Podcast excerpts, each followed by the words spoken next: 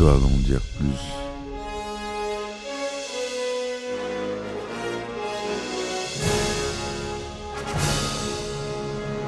Eh ben attendez, on est en France Allez, cul sec. Hop.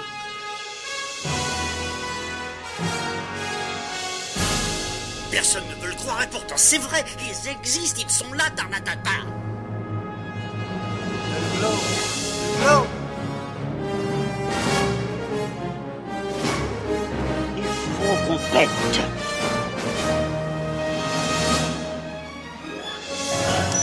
Voyons, circuit branché, convecteur temporel temporisé. Bonjour, bienvenue sur Histoire d'en dire plus, épisode spécial vacances. Aujourd'hui, on aborde un film de David Lynch, un film assez connu. euh, J'espère que vous le connaîtrez. Et si vous ne le connaissez pas, vous le connaissez pas, découvrez-le avec ce podcast, avec Luc, Nicolas Cage et Laura Dern dans les rôles titres. C'est Sailor et Lula. Allez, c'est parti, mon kiki. Alors, Sailor et Lula, ou titre original Wild at Heart, c'est un film américain réalisé par David Lynch, sorti en 1990 et récompensé la même année par la Palme d'Or au Festival de Cannes, ce qui est la plus belle récompense en France. Le synopsis très rapide. Sailor, Nicolas Cage et Lula, Laura Dern, s'aiment d'un amour fou, total et absolu. Ils doivent échapper à la mère psychopathe de la jeune femme, Marietta, jouée par Diane Ladd, qui s'oppose à cette liaison. Au cours de leur cavale pour échapper à Marietta et à son amant, et son amant, l'inquiétant gangster Santos, dit Freeman, ils croiseront de nombreux personnages étranges, voire inquiétants, parmi lesquels le déjambé, déjanté Bobby Perrou, joué par William Dafoe, et sa maîtresse Perdita Durango, jouée par Isabella Rossellini, la célèbre, par un enchaînement d'effets meurtriers, sensuels et terrifiants, s'ouvre les portes d'un univers noir et hypnotique, porteur d'effroyables secrets. Alors, le scénario est de David Lynch, d'après l'adaptation d'un roman de Barry Gifford. Comme c'est souvent le cas avec les films de David Lynch, c'est lui qui les écrit. Bon, les acteurs principaux, je vous ai cités. La société de production, c'est Propaganda Film. Le film dure 124 minutes. C'est à la fois une comédie dramatique, un film policier, un thriller, un film d'amour. Et il est sorti, on l'a dit, en 90. Le résumé détaillé. Les amants Lula, Laura Dern et Sailor, Nicolas Cage, sont séparés après que Sailor a été emprisonné pour avoir tué un homme qu'il a attaqué avec un couteau. L'agresseur, Bobby Ray Lemon, qui est joué par Greg Dandridge, a été embauché par la mère de Lula, Marietta Fortune, qui est jouée par Diane on l'a dit. À la libération de Sailor, Lula vient le chercher à l'extérieur de la prison, où elle lui tend sa veste en peau de serpent. Ils se rendent dans un hôtel où elle a réservé une chambre et font l'amour et vont voir le groupe de speed metal Power Mad. Au club, Sailor se bat avec un homme qui flirte avec Lula, puis dirige le groupe dans une interprétation de la chanson d'Elvis, Love Me Tender. Love me free, you know. Bref, vous connaissez cette chanson. Plus tard, quand il retourne dans la chambre d'hôtel, et euh, après avoir euh, refait l'amour, hein, Sailor et Lula décident euh, de s'enfuir finalement bah, en Californie, ce qui fait que ben, ça brise leur libération conditionnelle, celle de Sailor en tout cas. Marietta demande au détective privé Jenny Farragut, qui est joué par Harry Dent Stanton, qui est euh, à l'occasion son petit ami, euh, occasionnel. hein. Il lui demande de les retrouver, de les ramener. Mais à l'insu de Farragut, Marietta engage alors le gangster Marcelo Santos, qui est joué par G. Freeman, pour les suivre et tuer Sailor. Il y a les sbires de Santos qui capturent et tuent Farragut, envoyant Marietta dans une psychose alimentée par la culpabilité. Ignorant tous les événements qui se déroulent en Caroline du Nord, Lula et Sailor poursuivent leur route jusqu'à ce qu'ils assistent, selon Lula, à un mauvais présage. Les séquelles d'un accident de- impliquant deux voitures et le seul survivant, une jeune femme mourant sous leurs yeux et avec un peu d'argent, Sailor se dirige vers Big Tuna au Texas où il contacte euh, la vieille amie Perdita Durango, jouée par euh, la fameuse Isabella et très belle Isabella Rossellini, qui pourrait peut-être les aider, bien qu'elle sache secrètement que la mère de Lula a un contrat pour son meurtre. Alors que Sailor accepte de rejoindre le gangster Bobby Perou, qui est joué par William Dafoe, dans un vol de magasin d'alimentation, Lula l'attend dans la chambre d'hôtel, en essayant de cacher qu'elle est enceinte de l'enfant de Sailor. Et pendant que Sailor est sorti, Bobby entre dans la pièce et menace d'agresser sexuellement Lula, la forçant à lui demander d'avoir des relations sexuelles avec elle avant de partir, déclarant qu'il n'a pas le temps. Cela traumatise Lula, qui a été violée pendant son enfance. Elle est hard l'histoire, hein, je vous le dis. hein. Ils ont des passés assez sombres. Le vol tourne mal lorsque Bobby tire inutilement sur les deux commis. Bobby admet alors à Sailor qu'il a été engagé pour le tuer, et Sailor se rend compte qu'il a reçu un pistolet avec des munitions factices. Chassant Sailor hors du magasin, Bobby est sur le point de le tuer lorsque l'adjoint du shérif lui tire dessus. Et Bo- Bobby s'explose la tête avec son propre fusil de chasse en tombant. Sailor est arrêté et condamné à six ans de prison.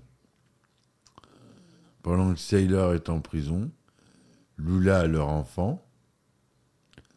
À la libération de Sailor, Lula décide de se réunir avec lui. Rejetant les objections de sa mère au téléphone, elle jette de l'eau sur la photo de sa mère et va chercher Sailor avec leur fils. Quand il rencontre Sailor, il révèle qu'il les quittera tous les deux, ayant décidé en prison qu'il n'était pas assez bien pour eux. Alors qu'il marche à une courte distance, Sailor rencontre un gang qui l'entoure. Il les insulte et les assomme rapidement. Alors qu'il est inconscient, il a une vision sous la forme de Glinda la bonne sorcière qui lui dit Ne te détourne pas de l'amour, Sailor.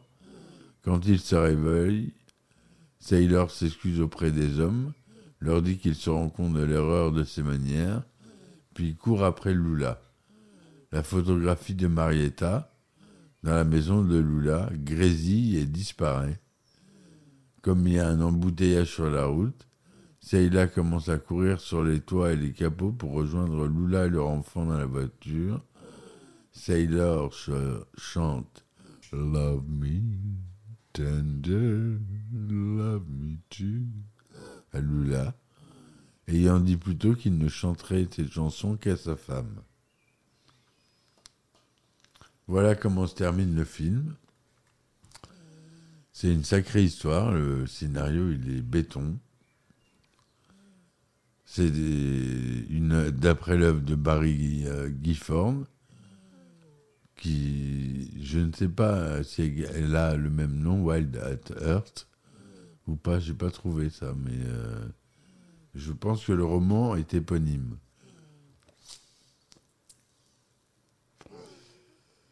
À la photographie, on a Frédéric Elmes. Au montage, on a Dwayne Dunham. La musique, on a Angelo Badalamenti, Nicolas Cage pour les chansons d'Elvis Presley, Chris Isaac pour une des chansons Wicked Game, Power Mad et David Lynch. On a du Richard Strauss pendant la scène du baiser au soleil couchant.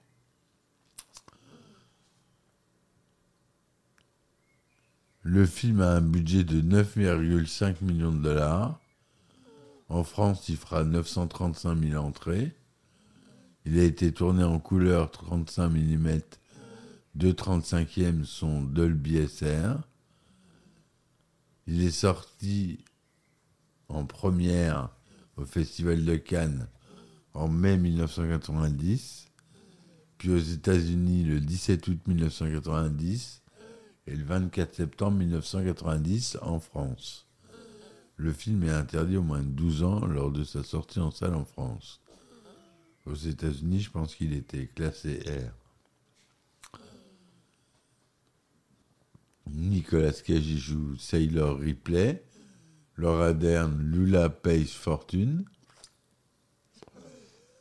Diane Ladd, Marietta Page Fortune, William Dafoe, Bobby Perrou, Isabella Rossellini, Perdita Durango, Harry Stanton, Johnny Farragut, G. Freeman, Marcello Santos, Grace Zabriskie, Juana la folle Durango, William Morgan Shepard, Mr. Reindeer. Euh, voilà pour ce qui est des acteurs assez connus. Le film a été tourné au Texas, en Californie, en Louisiane, à Los Angeles, à Pasadena. Sur Rotten Tomatoes, le film récolte que 65% d'opinions favorables pour 48 critiques et Metacritic lui donne 52% pour 18 critiques. Allociné lui donne une note de 4 sur 5 selon un seul titre de presse. Sorti aux États-Unis quelques, mois après son sacre au Festival de San 98, Sailor et Lula fait un démarrage médiocre pour son premier week-end en salle, puisqu'il se place à la dixième place du box-office, avec 2 913 millions d'entrées, millions de dollars engrangés pour une combinaison moyenne de 532 salles à diffuser le film, soit une moyenne de 500, 5477 dollars par salle. Le film étant seulement sorti dans un nombre de salles limitées, le week-end suivant, il fait une baisse de 42,3%, avec seulement 1 680 000 dollars de recettes, pour un cumul de 6 millions, avec une 13e place et une perte de 16 salles pour une moyenne de 3 258 dollars. Il finit avec 14 560 000 dollars, ce qui ne continue pas un énorme succès commercial, bien qu'étant bénéficiaire, puisque le budget de tournage était de 9,5 millions de dollars. Voilà. Ensuite, la production. Au cours de l'été 89, Lynch a terminé l'épisode pilote de la série télévisée à succès, Twin Peaks, et tente de sauver deux de ses projets. Ronnie Rocket et One Saliva Bubble, tous deux impliqués dans des complications contractuelles à la suite de la faillite de Dino De Laurentiis, qui avait été racheté par Carolco Pictures. Lynch a déclaré J'ai eu de mauvais moments avec les obstacles, je ne tenais pas la faute de Dino, mais quand ça s'est effondré, j'ai été englouti là-dedans. Ce n'était pas la faute de Dino, mais lorsque la société s'est effondrée,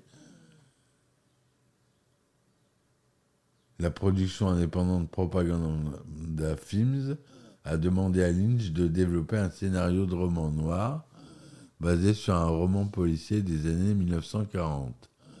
Tandis que Monty Montgomery, un ami Lynch et producteur associé de Twin Peaks, a demandé au romancier Barry Gifford sur quoi il travaillait.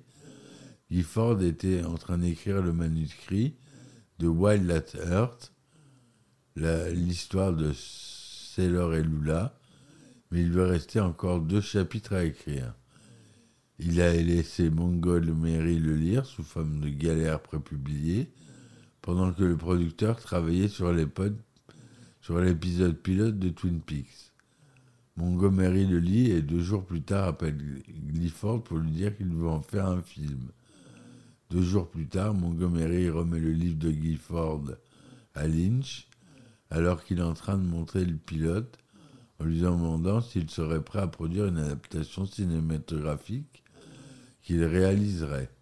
Lynch se souvient avoir dit C'est très bien Monty, mais si je le lis et que j'en tombe amoureux et que je veuille le faire moi-même, que se passera-t-il? Montgomery ne pensait pas que Lynch aimerait le livre parce qu'il ne pensait pas que c'était son genre de truc. Lynch a adoré le livre et a appelé Clifford peu après, lui demandant s'il pouvait en faire un film. Lynch se souvient. C'est exactement la bonne chose à faire au bon moment. Le livre et la violence en Amérique ont fusionné dans mon esprit et beaucoup de choses différentes se sont produites. Lynch a été attiré par ce qu'il considérait comme une romance vraiment moderne, dans un monde violent, un film sur la recherche de l'amour en enfer, a également été attiré par une certaine dose de peur dans le film, ainsi que des choses dont on peut rêver. D'une manière, cela peut donc sembler véridique. Lynch a obtenu l'accord de Propaganda pour changer de projet. Cependant, la production devait commencer deux mois après l'achat des droits, ce qui obligeait à travailler rapidement. Lynch a demandé à Cage et à Dern de lire le livre de Clifford et a écrit une ébauche en une semaine. De l'aveu même de Lynch, sa première version était déprimante et pratiquement dépourvue de bonheur, et personne ne voulait la réaliser. Lynch n'aimait pas la fin du, de Clifford, où Sailor et Lula se séparaient pour de bon. Pour Lynch, cela ne semblait pas franchement pas réel, compte tenu de ce qu'ils ressentaient l'un pour l'autre.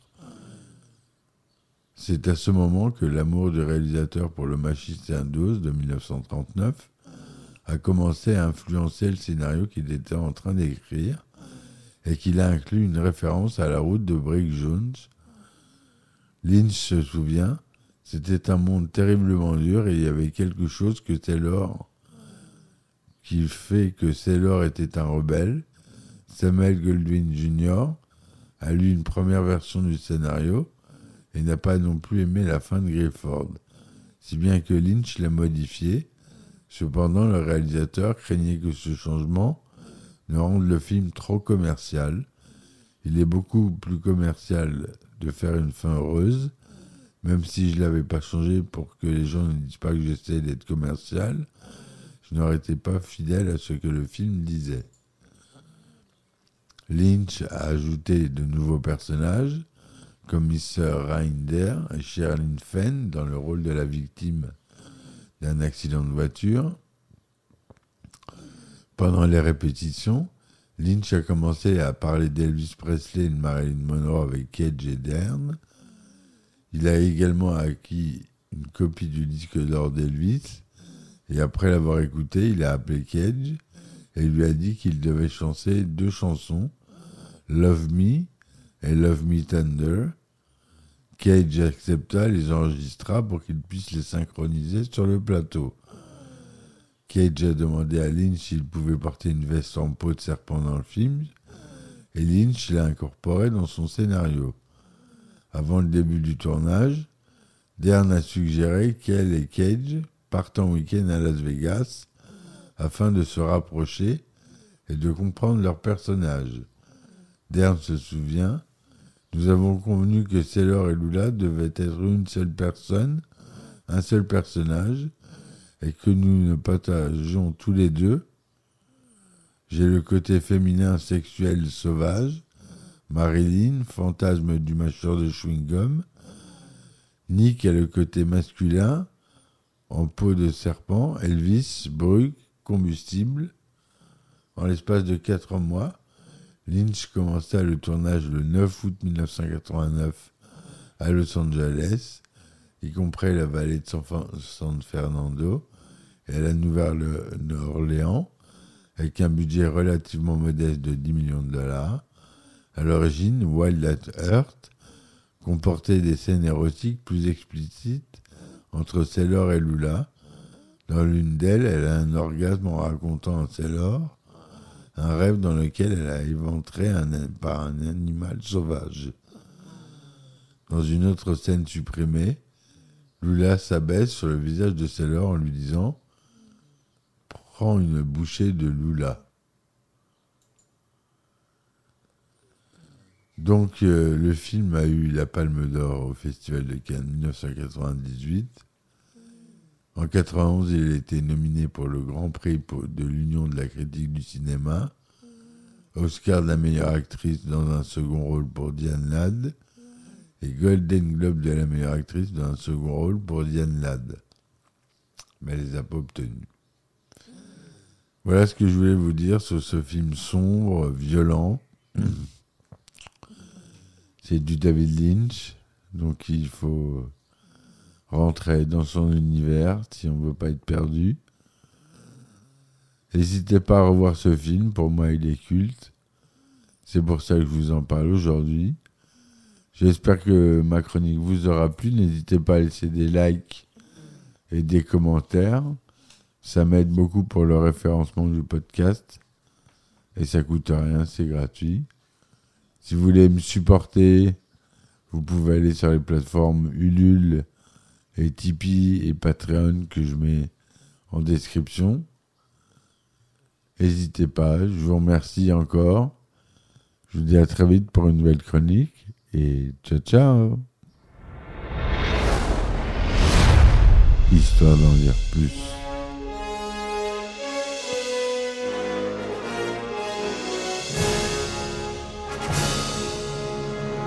Eh ben attendez, on est en France Allez, cul sec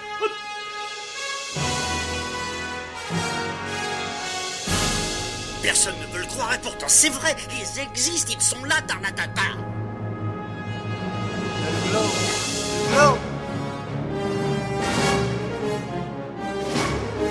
Il faut qu'on